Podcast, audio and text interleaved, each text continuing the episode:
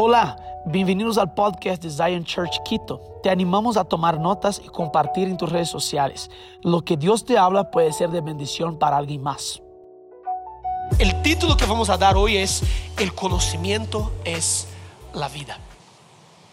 Si estás anotando, anota. Si no estás anotando, ya sabes, anota. Yo tengo aquí, yo normalmente mis predicas tienen dos hojas y media, tres hojas. Hoy tengo cinco para ustedes. Entonces anoten todo lo que voy a decir, porque es bastante información y bastante versículos bíblicos, ¿ok? Pero yo quiero comenzar leyendo con ustedes eh, Juan capítulo 4, 23. Abre ahí Juan capítulo 4, versículo 23. Ese texto es el texto base de nuestra serie, Juan 4, 23.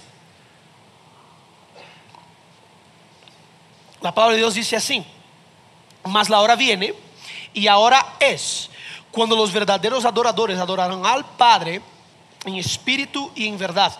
Porque también el Padre, tales adoradores, busca que le adoren.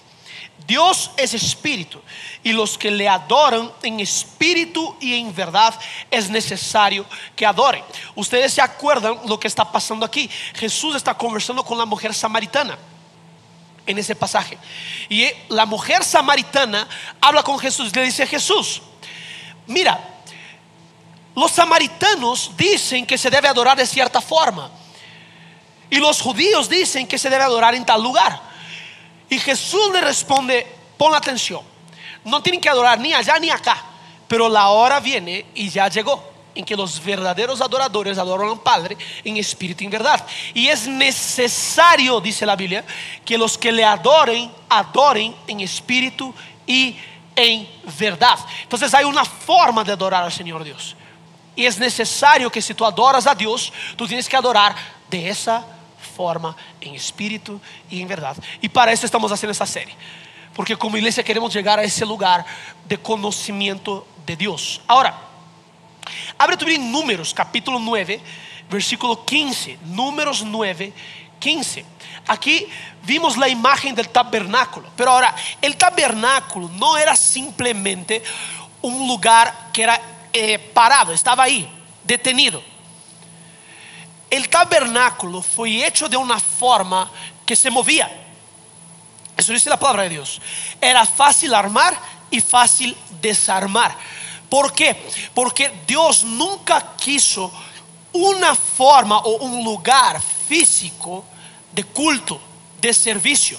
La forma del tabernáculo fue simplemente una enseñanza, repite conmigo enseñanza, para lo que Jesús iba a hacer más adelante. El tabernáculo es solo la sombra, como dice Hebreos, la sombra de lo que Jesús haría más adelante. Entonces mira números capítulo 9, dice así, versículo 15, dice, el día que el tabernáculo fue erigido, la nube cubrió el tabernáculo sobre la tienda del testimonio.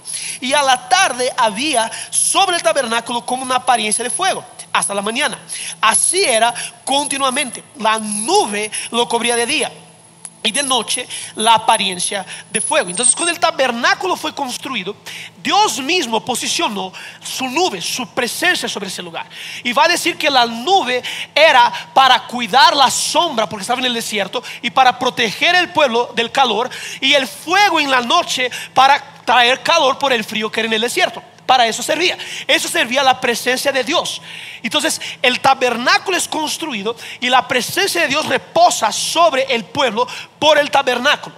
Porque el tabernáculo era el ejemplo, la enseñanza. Ahora mira lo que pasaba. Versículo 17 dice, cuando se alzaba la nube del tabernáculo, los hijos de Israel partían y en el lugar donde la nube paraba, allí acampaban los hijos de Israel. Pon atención. Dios propone el tabernáculo. El pueblo está alrededor del tabernáculo. La presencia es el centro del pueblo. La presencia de Dios está en el centro. Dios de una vez ya enseñaba que su presencia tiene que ser el centro de todo lo que hace. Ahora, la nube reposaba, la nube representando la presencia de Dios, reposaba sobre el tabernáculo. Cuando la nube se movía, el tabernáculo tenía que moverse. Cuando la nube se movía, el tabernáculo tenía que moverse. Es decir, cuando la presencia de Dios manifiesta, se movía, lo que representaba la presencia de Dios en lo físico tenía que moverse. Pon ojo en eso. Cuando la presencia de Dios se mueve, nosotros nos movemos, nos movemos con la presencia. Tú no te mueves a partir de cualquier otra cosa sino la presencia de Dios. La nube se mueve, la presencia se mueve.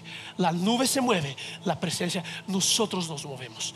La adoración se mueve de acuerdo a la presencia de Dios.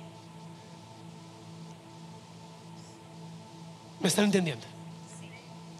Ahora, vamos aquí, ya me quedé parado, ya. Ahora, pon aquí en la, en la, en la pantalla lo que yo pedí. Nosotros ya caminamos todo un camino para llegar hasta hoy, para llegar hasta ese día. Hablamos de la gratitud, entrega, purificación, iluminación por la palabra, satisfacción, exaltación, conocimiento. Si tú quieres, anota eso. ¿Por qué? Porque esos son los pasos que tú tienes que vivir como un sacrificio vivo. La Biblia dice que tenemos que presentar nuestros cuerpos como sacrificio vivo, santo y agradable a Dios, que es nuestro culto racional. Romanos 12.1. Es decir, cuando yo sigo esos pasos que están aquí atrás en la pantalla, cuando yo sigo la gratitud, yo soy grato al Señor Jesús. Luego yo me entrego al Señor Jesús. Yo soy purificado, perdonado de mis pecados. Luego yo entro por la verdad y yo ahora tengo la, iluminación. Yo sé que Jesús es la palabra de Dios y yo soy iluminado. Lámpara para mis pies es tu palabra, luz para mi camino. Yo entro ahora en la satisfacción. ¿Por qué? Porque yo soy satisfecho en Él. Yo no soy satisfecho en nada más. Yo no soy satisfecho en las personas. Yo no soy satisfecho en el dinero yo no soy satisfecho en nada más, sino en la presencia de Él. Y luego de todo eso, alzamos nuestras manos y exaltamos al Señor Jesús. Esa es la verdad. Pero, le voy a decir una cosa. El objetivo de la adoración no es la exaltación. Anota eso. El objetivo de la adoración es el conocimiento de Dios. Es que tú le puedas conocer. Porque pensamos que el punto más alto de la adoración es cuando estamos con las manos alzadas. Yo diría que el punto más alto de la adoración es cuando estamos postrados delante de Dios, conociendo su grandeza, siendo expuestos a quien Él es. ¿Tiene sentido lo que digo? Ya les voy a explicar eso. Pero Sigue conmigo aquí. Había un velo en el lugar santísimo, que era, este velo era llamado vida. Ustedes se acuerdan que cuando Jesús muere, este velo se rompe. ¿Ok? Pero ahora, ¿quién podría entrar en ese lugar? En el campamento, como vimos, todo el pueblo quedaba. En el atrio, todo el pueblo también podía entrar. Pero los levitas hacían los sacrificios y los sacerdotes. En el lugar santo, los sacerdotes podrían entrar. Pero la Biblia dice, y Arturo habló sobre eso la semana pasada, perdón, Arturo habló sobre eso la semana pasada, que nosotros fuimos constituidos un reino de sacerdotes. Es decir, todos ahora tienen lugar, tenemos acceso a ese lugar. Pero en ese lugar santísimo solo una persona podría entrar, que es el sumo sacerdote. Es un sacerdote que está por encima de todos los otros sacerdotes. Y la Biblia dice que ese sacerdote era Aarón. Fue el primer sumo sacerdote. Fue Aarón, el hermano de Moisés. Si ustedes se acuerdan la historia, las tribus estaban peleando por quién iba a ser el sumo sacerdote o la tribu o el sacerdocio levítico. Y la vara de Aarón florece más que todos. ¿Ustedes se acuerdan de esa historia? Si no se acuerdan, tienen que leer su Biblia. Porque la vara de Aarón florece y la de los otros no florece. Y ese es el reto. La vara que florece era el sumo sacerdote. Y en ese lugar, el sumo sacerdote entraba con una campana en sus tobillos en uno de sus tobillos y con una cuerda. Que esa cuerda estaba, los, los, los otros sacerdotes afuera en el lugar santo estaban con la manita en la cuerda. Y ese sacerdote entraba, sumo sacerdote entraba ministrando en el lugar santísimo, con la cuerda y con la campanita. Trin, trin, trin, iba sonando. Si paraba de sonar la campana, es porque el sacerdote, el sumo sacerdote se murió. Es en serio. Digo muy en serio. ¿Y qué pasaba? Los que están acá le jalaban. Porque nadie podía entrar en ese lugar si no si no estuviera en santidad, completa, pura santidad. Porque ese lugar, había una cosa, que adentro de esa cosa habían tres cosas. En ese lugar había el arca del pacto. El arca del pacto significaba la presencia manifiesta de Dios. Y el arca del pacto era de madera de acacia, madera fuerte que no se rompe pero también era revestido de oro. Tenía querubines que estaban como mirando unos a los otros, que los querubines son los responsables por la adoración en el cielo. Por si acaso, Satanás era un querubín, Lucifer. Y los querubines son los que adoran al Dios todo el tiempo en el cielo, dice la palabra de Dios. Pero adentro del arca del pacto habían tres cosas. Una, habían las tablas de la ley. Dos, había el maná del cielo. Tres, había la vara de Aarón, que significaba el sacerdocio levítico. Esas tres cosas se representan tres cosas para nosotros del día de hoy. Uno, la presencia de Dios, el arca de la alianza. Las tres cosas que estaban adentro. Estoy hablando de las tablas de la ley. Repite conmigo, carácter de Dios. Las tablas de la ley, los diez mandamientos, son el carácter de Dios. Es como Dios actúa. Entonces la presencia de Dios revela el carácter de Dios. Segunda cosa, revela la provisión de Dios. Repite conmigo, provisión. El maná que estaba ahí adentro era la provisión de Dios para el pueblo. Que Dios seguía siendo el proveedor. Que Dios seguía siendo el que cuidaba el pueblo. Y la tercera cosa que había ahí era la vara de Aarón. Repite conmigo, autoridad. Entonces, la autoridad de Dios por la presencia de Dios estaba demostrada ahí. Tres cosas, carácter, provisión y autoridad. ¿Están anotando todo eso? Es bueno que anote.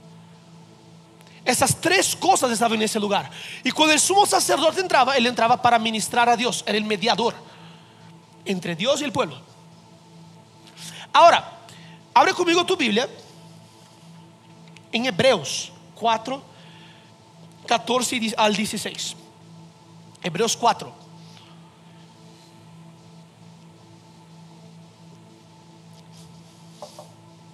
Dice así la palabra de Dios. Hebreos 4:14. Por lo tanto, ya que tenemos un gran, que está escrito en tu Biblia, sumo sacerdote, que entró en el cielo, Jesús el Hijo de Dios, aferrémonos a lo que creemos. Nuestro sumo sacerdote comprende nuestras debilidades, porque enfrentó todas y cada una de las pruebas que enfrentamos. Repite conmigo, Jesús enfrentó todo lo que yo enfrento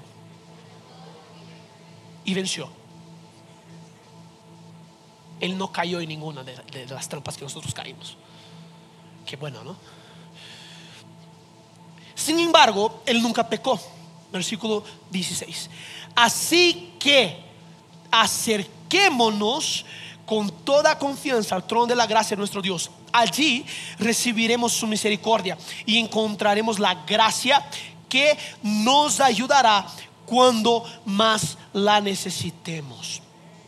Escucha, ¿por qué creen que Jesús murió? ¿Por qué creen que el Padre le quitó la vida? Eso dice la Biblia. Nadie le quitó la vida. El Padre le, le, molió a Jesús y Jesús le entregó su vida. Eso dice la Biblia. Nadie le quitó la vida. No caiga en cuentos de hadas diciendo que Jesús, la muerte de Jesús fue política. No fue. La muerte de Jesús fue redentora. ¿Ok? Es completamente diferente una cosa de la otra. Y Jesús dice, yo entrego mi vida. Pero ¿por qué Jesús murió? Porque cuando Jesús accedió al lugar santísimo, Y yo voy a decir una cosa que va a sonar herejía, pero les prometo que voy a explicar. Les prometo. Jesús, cuando accedió al lugar santísimo, estaba con pecado. Eso no suena herejía porque voy a explicar. Un sumo sacerdote no podría entrar sin santidad en el lugar santísimo. Cuando Jesús muere, Él muere porque estaba lleno de pecado. Pero Dani, la Biblia dice que Jesús no pecó, claro que no. Es que fue tu pecado que Él llevó delante del lugar santísimo y tomó sobre su cuerpo y Dios le mata. Se acabó.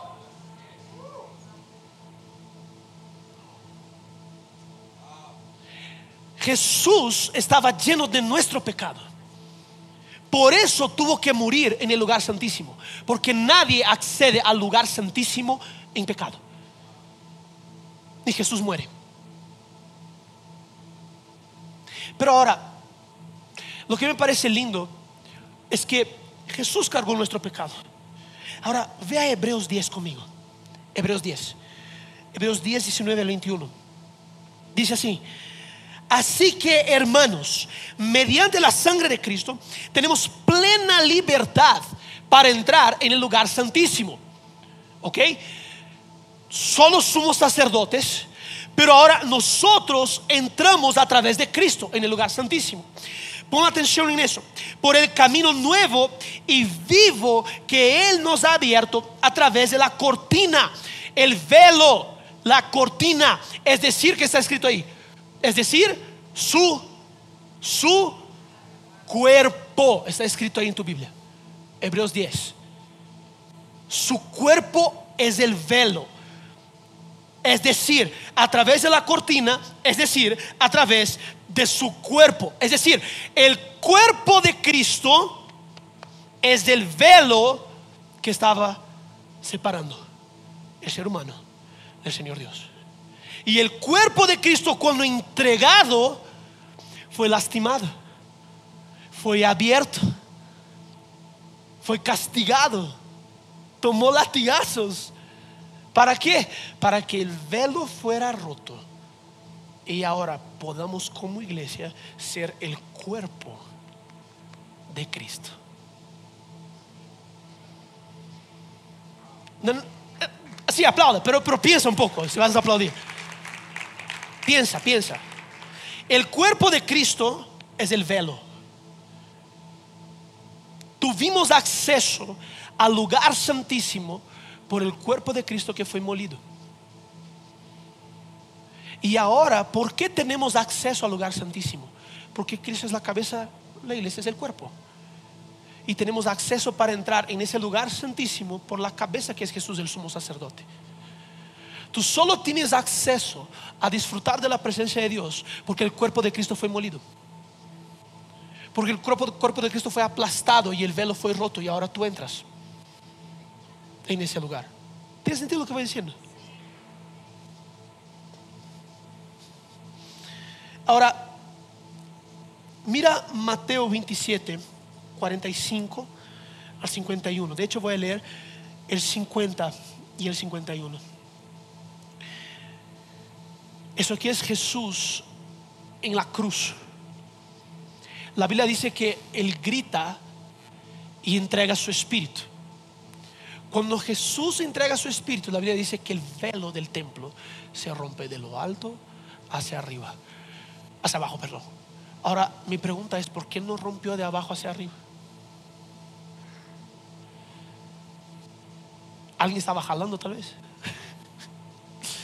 El velo se rompe de arriba hacia abajo porque era Dios diciendo, yo a través de Él ahora estoy haciendo la alianza con mi pueblo. Y estoy diciendo, ahora ustedes pueden entrar por el nuevo y vivo camino. Ahora no es solo uno que entra ahí Ahora es todo el cuerpo que entra. Ahora es Jesús y el cuerpo que entran en ese lugar. ¿Tienes sentido lo que voy diciendo? Ok. Ahora mira. Juan 1.14. Abre ahí conmigo. Juan 1, versículo 14. Y aquel verbo fue hecho carne. El verbo, la palabra, Jesús. Y habitó. Si tú puedes subrayar esa palabra habitar. ¿ok? Esa palabra en el griego original tiene que ver con tabernacular. Es una carpa. Jesús tabernaculó, yo puedo traducir esa forma, entre nosotros. Sigue conmigo. Y vimos su gloria, gloria como del unigénito del Padre, lleno de gracia y de verdad. Entonces, todo lo que vimos acá del tabernáculo, Jesús, esa palabra habitar, significa tabernáculo. Es decir, el propio Jesús, representando el tabernáculo, que dice Hebreos, dijimos al comienzo, que el tabernáculo es la sombra de lo que estaba por venir, que es Jesús. Jesús ahora, él modela lo que sería la adoración que el pueblo debería hacer. Jesús tabernaculó entre nosotros. Por eso él dice, yo soy el camino, la verdad y la vida. Nadie puede acercarse al, lugar santísimo, a la presencia de Dios, sino por mí. Jesús, él va diciendo estas cosas. Él habitó entre nosotros y él fue el tabernáculo hecho persona. Jesús es el tabernáculo hecho persona. Y nosotros vimos su gloria, dice la palabra, gloria como unigénito del Padre. Cuando tú miras a Jesús, en tu cabeza tiene que venir tabernáculo, gratitud, entrega, purificación, iluminación, satisfacción, exaltación, conocimiento. ¿Tienes sentido lo que digo? Voy a seguir. Ahora, abre en Juan 17:3. Y yo dije que el conocimiento es la vida, es el, es el título que estoy dando hoy. ¿ok? El conocimiento es la vida. Juan 17:3 dice, y esta es la vida. Anota eso porque ese, ese versículo es lindísimo. Y esa es la vida. Que te conozcan a ti, el único Dios verdadero, y a Jesucristo, a quien has enviado. La vida eterna es esa. Que te conozcan a ti, el Dios verdadero, y a tu Hijo, a quien has enviado. Ahora, yo quiero traer dos destaques aquí en ese versículo. Primero, la palabra vida. Si tú estás anotando, anota eso. La palabra vida en el griego original es zoe. Z-O-E. Zoe. Vida significa la vida terrenal o la vida eterna. Son las dos cosas en una sola palabra. Es decir, la vida eterna es esa, que te conozcan a ti. Entonces, la vida terrenal, que es la vida en abundancia, y la vida eterna, que es lo que, está por venir, es conocerle a Dios. Ahora, esa palabra conocer es la palabra ginosco. G-I-N-O-S-K-O. Ginosco.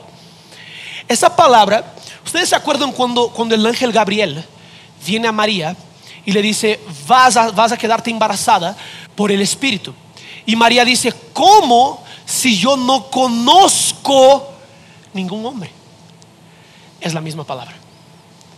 Conocer ahí tiene literalmente que ver con una relación íntima, una relación sexual íntima. Ginosco es esa palabra de para la relación intimidad. Ahora, pon atención. La vida eterna es esa.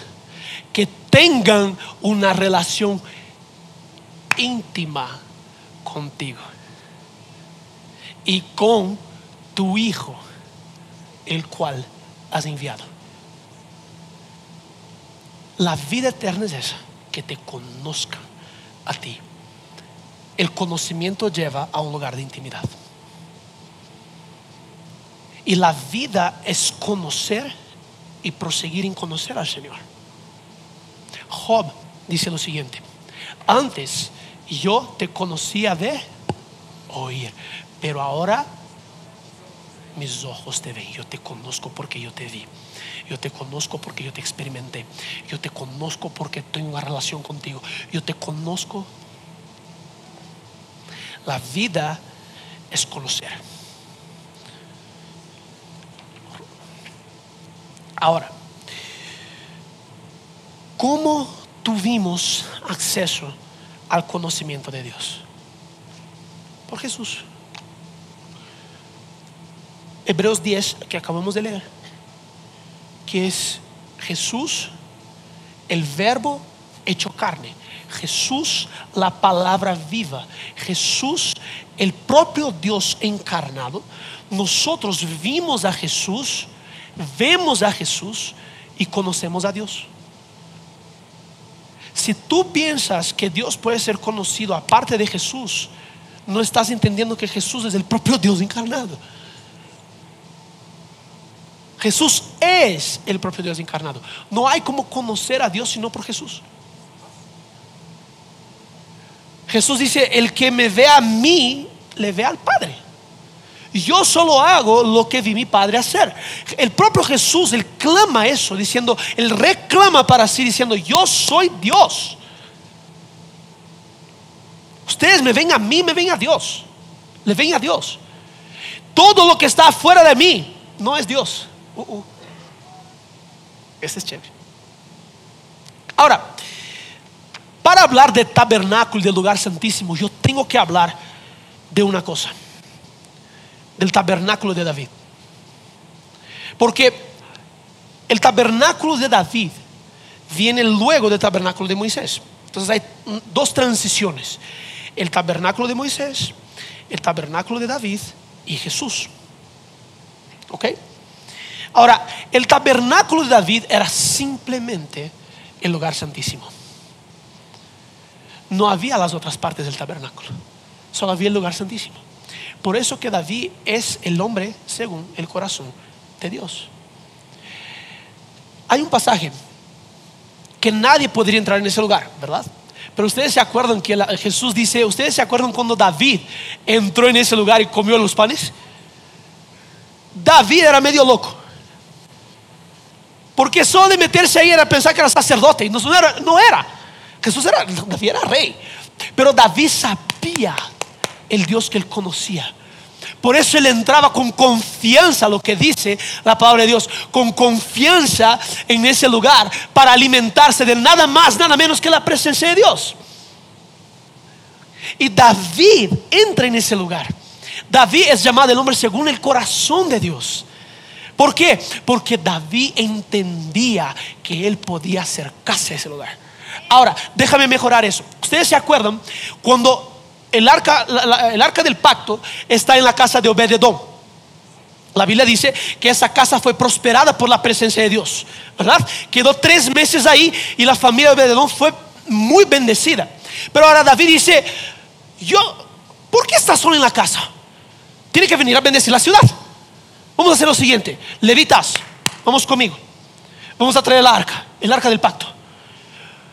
La Biblia dice que ellos traen el arca del pacto a Jerusalén. Y cuando llega a Jerusalén, no voy a entrar en, el, en todos los detalles, pero cuando el arca llega a Jerusalén, ¿qué hace David? Comienza a bailar delante de Dios. Comienza a bailar, pero como loco delante de Dios. Y todo el pueblo bailaba con él. Pero la Biblia dice que su esposa, Mical, lo ve y lo rechaza en su corazón.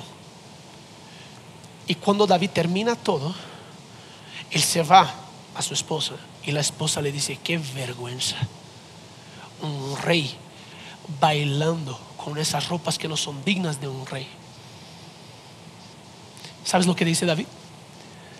Dice, el rey que rechazó, el Dios que rechazó a tu padre me posicionó a mí. El rey, el Dios que rechazó a tu padre, me posicionó a mí. ¿Y sabes lo que estoy haciendo? el pueblo pensaba que por escoger un rey, la Biblia dice que cuando ellos querían escoger a Saúl, Dios dice, el pueblo me rechazó a mí y escogió a Saúl. Había un rechazo del pueblo hacia Dios. David estaba trayendo el arca otra vez al pueblo para decir no es sobre un rey, es sobre el rey de reyes, es sobre el señor de señores. Él estaba devolviendo el reinado de Israel no a una persona, sino el Señor Dios ahora que reinaba otra vez sobre Israel. Por eso él dice a Mical, el Dios que rechazó a tu padre, yo no le rechazo. Y ahora el pueblo tiene que aprender conmigo a no rechazarle. Vamos a bailar delante del Señor Dios porque es la presencia de Dios que es el centro de ese pueblo. ¿Y qué sucede con Mical? Se queda estéril.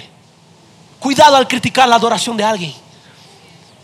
Tú no sabes lo que Dios hizo por esa persona para que esa persona esté saltando, gritando, brincando en la presencia de Dios. Tú no sabes. Pero si tú criticas, tú te vuelves estéril, infructífero. Cuidado. Pero es que hablo sonriendo. Se queda más, más, leve, más leve cuando hablo así. David estaba diciendo, yo puedo ser, sido apuntado rey, pero ese no es mi lugar. El lugar de rey es del Señor Dios. La presencia estaba volviendo al centro del pueblo de Dios. David trae la presencia de Dios otra vez y dice, escucha, no es sobre tu rey, no es sobre lo que tu rey conquistó, no es sobre lo que tu rey hizo, es sobre el rey de reyes, Señor de señores. Por eso la palabra que está sobre David es que el reinado nunca se va a apartar del linaje de David. Escucha, Jesús no vino del linaje sacerdotal. Jesús no vino del linaje de Leví. Jesús vino del linaje de Judá, que es la propia, el propio linaje de David.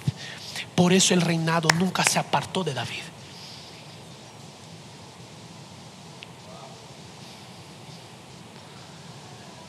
Es mucha información.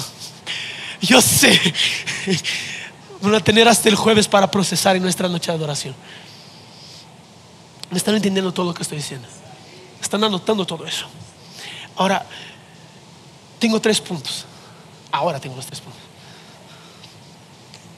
Escucha, ¿qué sucede en el lugar santísimo? Lo primero que sucede en el lugar santísimo, cuando entramos a ese lugar, cuando llegamos a ese lugar, lo primero que sucede ahí, el lugar de la comunión es restaurado. Punto número uno el lugar de la comunión es restaurado. Quiero que pienses conmigo en algo. Mira eso. Jesús, como último sumo sacerdote, nos dio acceso al lugar santísimo, al lugar de plena comunión con Dios. Ahora, el ser humano en el inicio pierde el acceso a la comunión por el pecado. La Biblia dice que al atardecer Dios bajaba para tener tiempo con el hombre y con la mujer. Les voy a dar una cosita aquí a los solteros, por si acaso, y a los casados también. Ustedes sabían que el hombre nunca pidió por una pareja a Dios.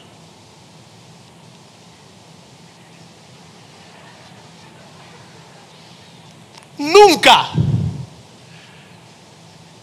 ¿Por qué? Porque el hombre tenía plena comunión con Dios. Tu satisfacción no está en una pareja, está en el Señor Dios. Dios dijo, el hombre está solo. El hombre no se había dado cuenta que estaba solo. Por si acaso. Y yo le voy a hacer una, ayuda, una ayudadora. Entienda, cuando tu satisfacción está en Dios, todo más llega. Hasta esposo, esposa. Pero Adán tenía plena comunión con el Señor Dios. Plena comunión. Ahora Jesús viene y antes de la cruz, ¿qué hace Jesús? se sienta en una mesa con sus discípulos para tener comunión. Y come con sus discípulos, cena con sus discípulos. ¿Y cuál va a ser cuando Jesús regrese? ¿Qué va a suceder?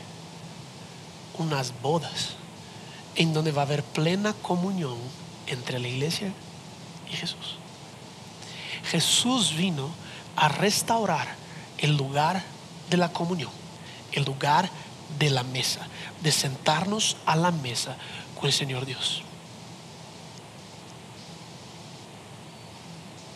Ya te diste cuenta que cuando David dice, prepárame una mesa en la presencia de mis enemigos.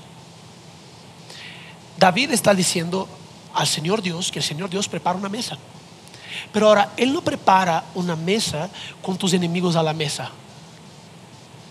Él prepara una mesa con tus enemigos mirando la comunión que tú tienes con Dios. Ay.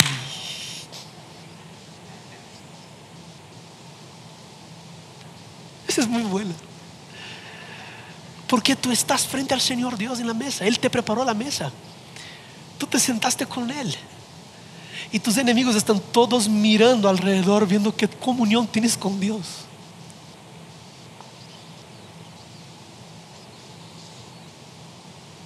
Todos están viendo que tú tienes comunión con el Señor Dios. Y eso fue restaurado por Jesús. La nueva alianza tiene que ver con la restauración de la comunión que fue perdida en el Edén.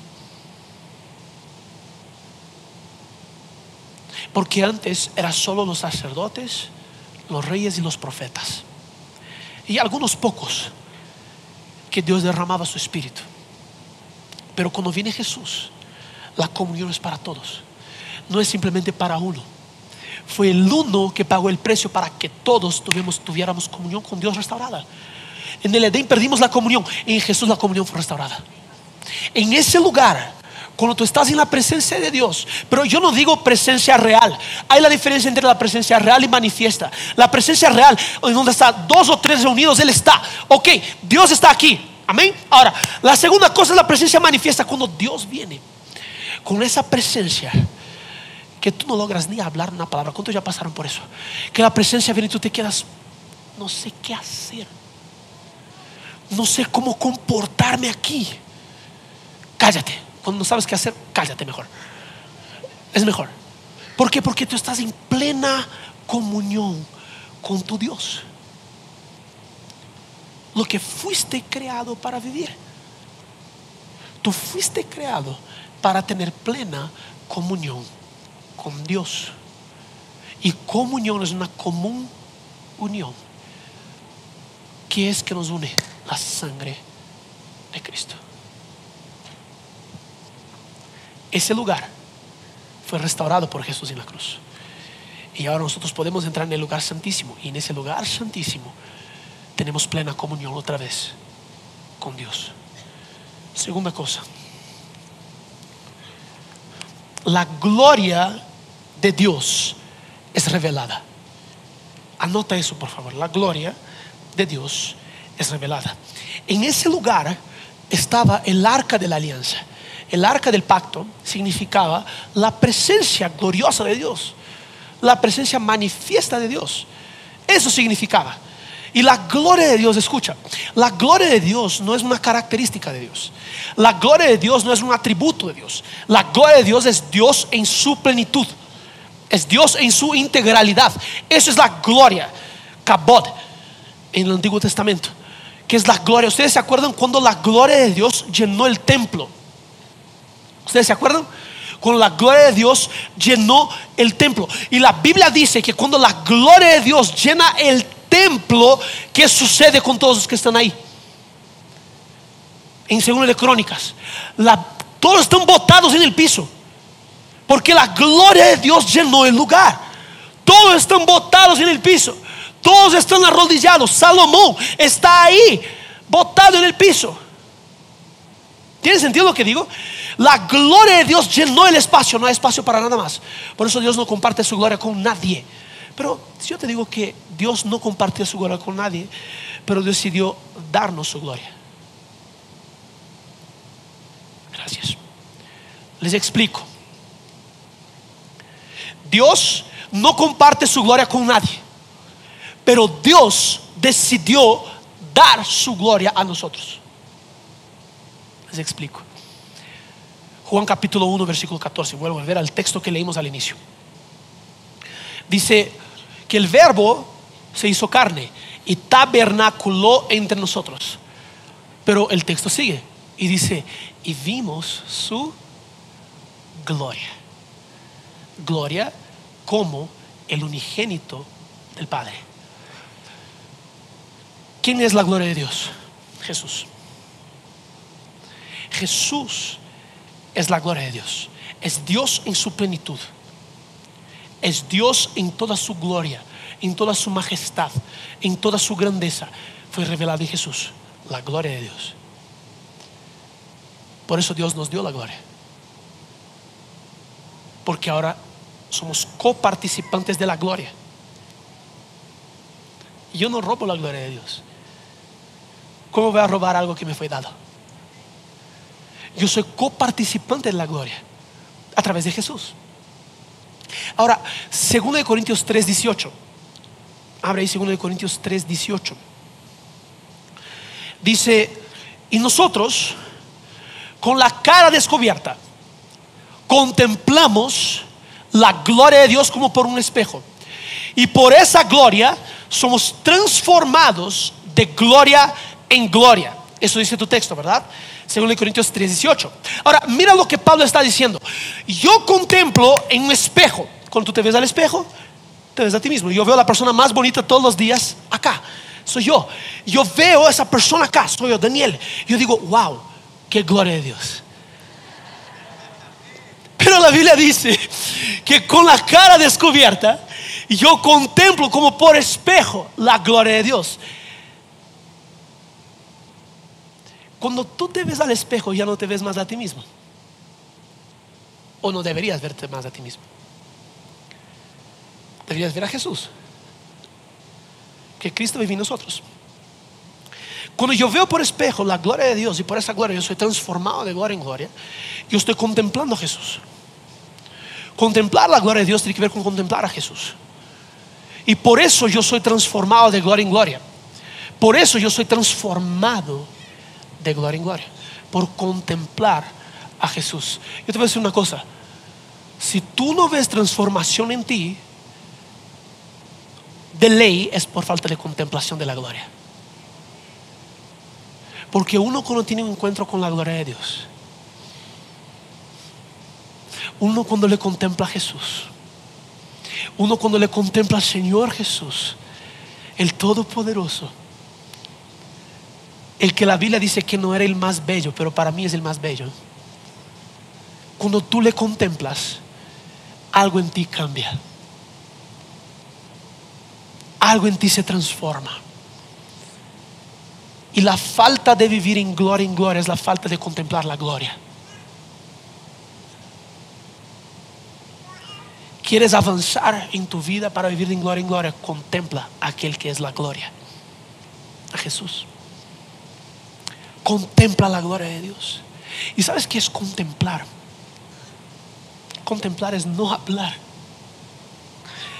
El rey Jesús entró. Wow. Yo voy a contemplar su presencia.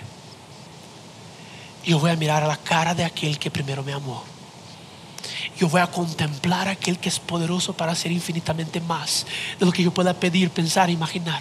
Y la Biblia dice, a Él sea la honra, la gloria, la fuerza, el dominio. Y yo no voy a decir nada, yo voy a decir, Señor Jesús, tú estás aquí. Yo solo quiero contemplar tu presencia. Yo no necesito decir nada, es solo contemplar tu presencia.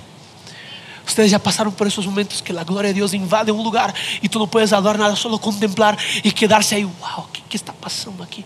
Que la atmósfera está densa, está, parece que hay una, una cosa gruesa ahí.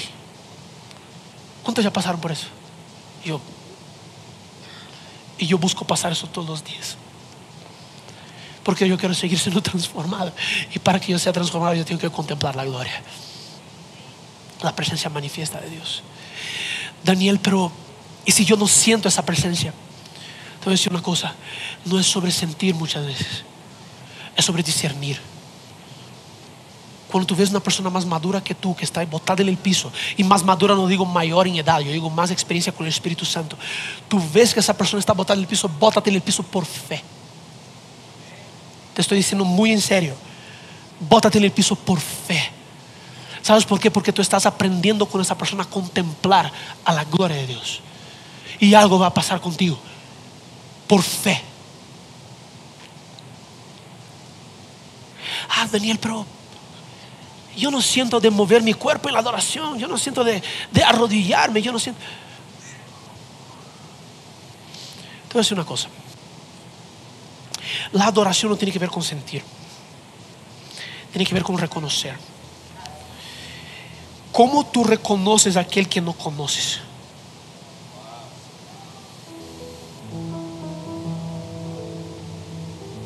Si tú no te postras delante de Dios es porque no le conoces. Porque si le conocieras, estarías botado en el piso, caminaría arrastrado todo el tiempo, postrado. ¿Por qué? Porque tú le reconoces.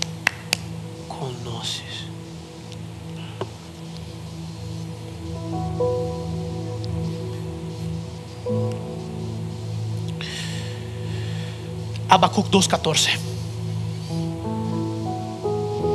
Dice así, porque la tierra será llena del conocimiento. Repite conmigo, conocimiento. Porque la tierra será llena del conocimiento de la gloria de Dios, como las aguas cubren el mar. Pon atención, si tú le contemplas a Jesús, tú eres transformado a su imagen, a la gloria. Y te voy a decir, tú te transformas a lo que contemplas. Cuidado. Si te contemplas, si contemplas al dinero, ya, ya ves de dónde quiero llegar. Cuando tú le contemplas a Jesús, tú eres transformado de gloria en gloria. Yo te voy a decir una cosa. La iglesia fue llamada a ser coparticipante de la gloria de Dios. Y más que todo manifestar la gloria de Dios. La iglesia es el cuerpo de Cristo. Si somos el cuerpo de Cristo, yo estoy reflejando la gloria de Dios. ¿Por qué? Porque yo como cuerpo contemplo la cabeza.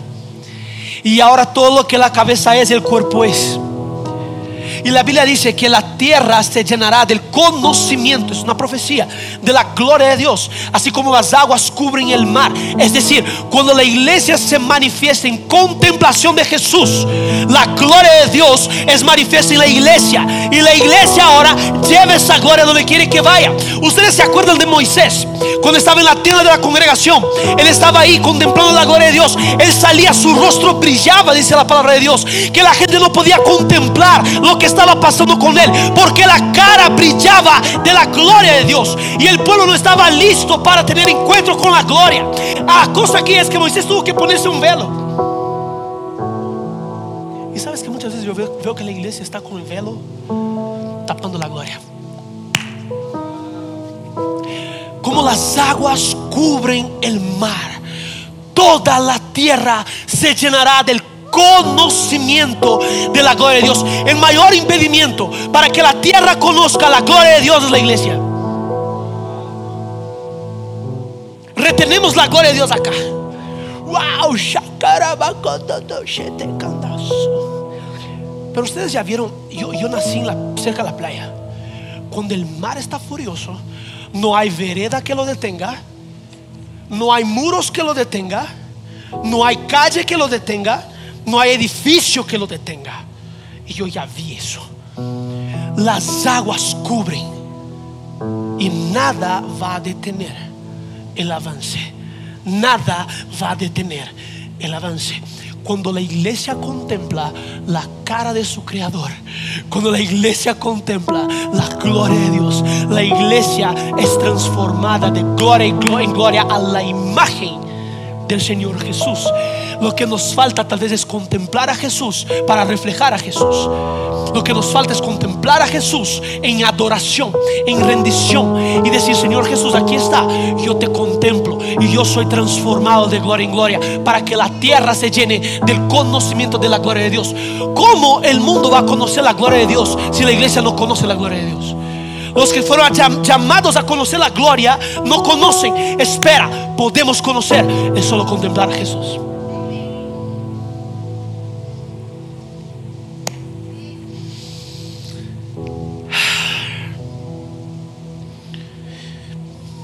¿Quién es la gloria?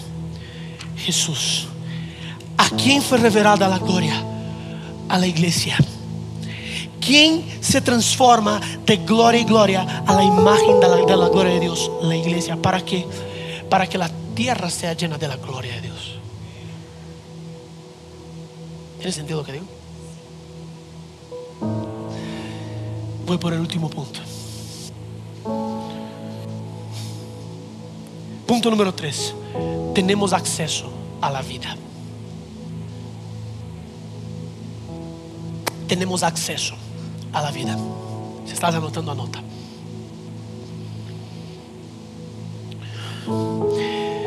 Lo que dividía el lugar santo del lugar santísimo era un velo llamado vida. Ese velo se abrió por el cuerpo de Cristo, dice la Biblia. Y nosotros pudimos entrar, acceder a ese lugar. Escucha, tener acceso y acceder son dos cosas diferentes. Que tengas acceso y que accedas son dos cosas diferentes.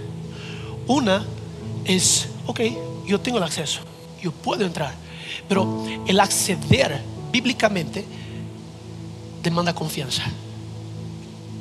Pide nosotros confianza. Dice, acerquémonos pues con confianza al trono de la gracia de Dios. Ahora, Juan capítulo 17 dice, y esa es la vida eterna, que te conozcan a ti, el único Dios verdadero, y a Jesucristo a quien has enviado. Nosotros solo tenemos vida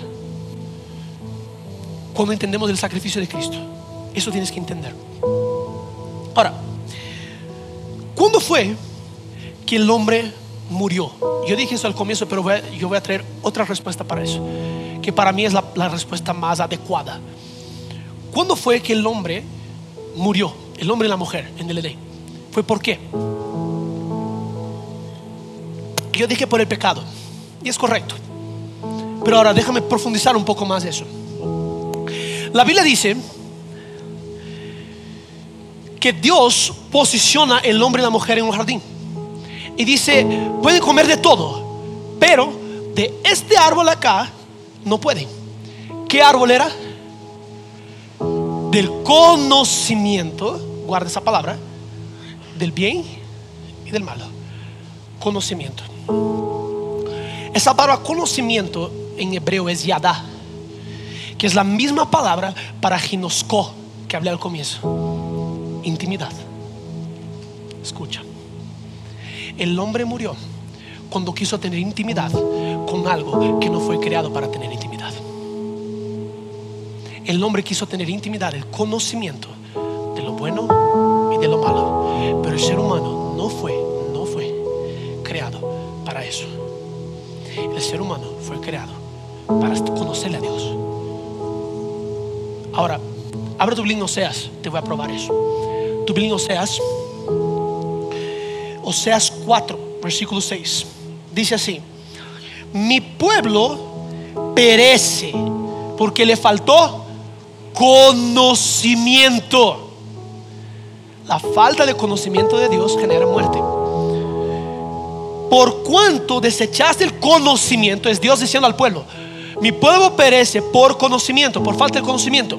Por cuanto desechaste el conocimiento, yo te echaré del sacerdocio. Escucha, porque desechó el conocimiento de Dios, Dios le quita el sacerdocio, le quita el acceso. Y porque olvidaste la ley de tu Dios, yo también me olvidaré de tus hijos. Ahora ve el versículo 1 ahí. Del, capítulo 4. Oíd la palabra de Jehová, hijos de Israel, porque Jehová contiende con los moradores de la tierra, porque no hay verdad, ni misericordia, ni conocimiento de Dios en la tierra. Escucha, la falta de conocimiento de Dios, el resultado es muerte. Tienes acceso a la vida cuando le conoces a, Dios, a Dios. Escucha, el ser humano, así como este aparato aquí, no funciona sin ese aparato aquí está atrás, que topa una corriente, que llega al fondo. Eso aquí no funciona si no está conectado a la fuente. La guitarra no funciona, esos aparatos acá no funcionan. Solo funcionamos cuando estamos conectados a la fuente una vez más. Sin conocimiento de Dios estamos muertos. Porque el ser humano quiso conocer algo que no era Dios, murió. Y sin conocimiento el pueblo perece. Dice la palabra de Dios que por falta de conocimiento yo voy a quitar de ti el sacerdocio. Tú rechazas el sacerdocio que Jesús ha pagado el precio para que tengas cuando tú no quieres conocerle a Dios en profundidad. Tú estás diciendo Jesús, el precio que tú pagaste para que yo entre en ese lugar no fue suficiente.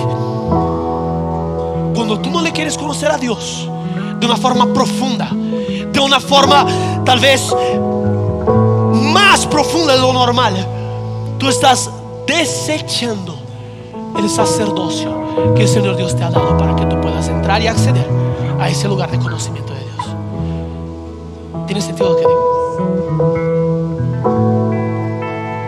Escucha, como iglesia, nuestro objetivo no es simplemente exaltar a Dios. Como iglesia, Zion Church, acá en Quito, nuestro objetivo es conocerle a Dios. Si tú vienes acá todos los domingos y no entendiste, yo te estoy dando, te estoy diciendo lo que es. Te estoy haciendo entender que nosotros vamos a conocer a Dios. Queremos conocer a Dios en lo profundo. Yo no quiero simplemente que Dios se manifieste. Yo quiero conocerle ahora porque la vida eterna, la vida terrenal, la vida en abundancia es esa, que te conozcan a ti.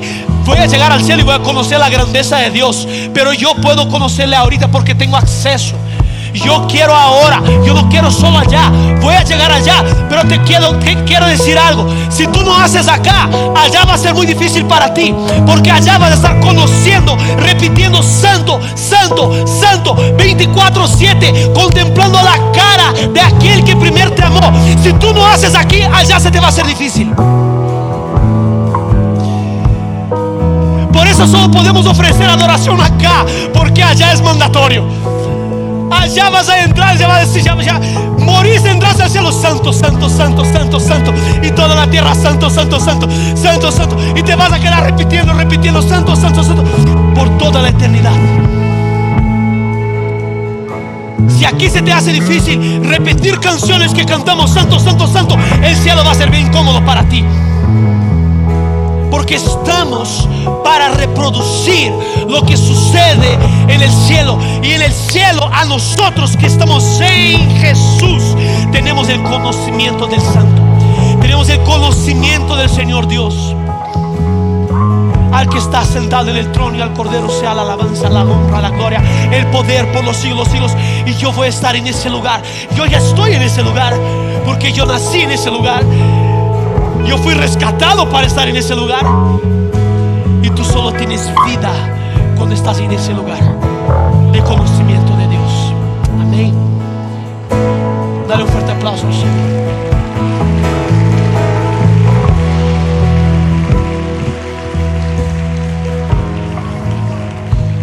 Yo quiero terminar con eso. ¿Cómo adorar al Rey? Aquí en la pantalla va a aparecer un ciclo que es el ciclo de la adoración. Yo puse ese nombre, que es la gratitud, la entrega, la exaltación, el conocimiento. Y el conocimiento me lleva a agradecer, que me lleva a entregar aún más, que me lleva a exaltar aún más, que me lleva a conocerle aún más, que me lleva a agradecer aún más, que me lleva a, a- a- a entregarme más, que me lleva a exaltarle más, que me lleva a conocerle más. Yo llamo eso del ciclo de gloria en gloria, porque tú le conoces y tú vas, y tú vas siendo transformado de gloria en gloria a la imagen de tu creador. Esperamos que este mensaje haya impactado tu vida. Suscríbete porque subimos nuevas prédicas todas las semanas.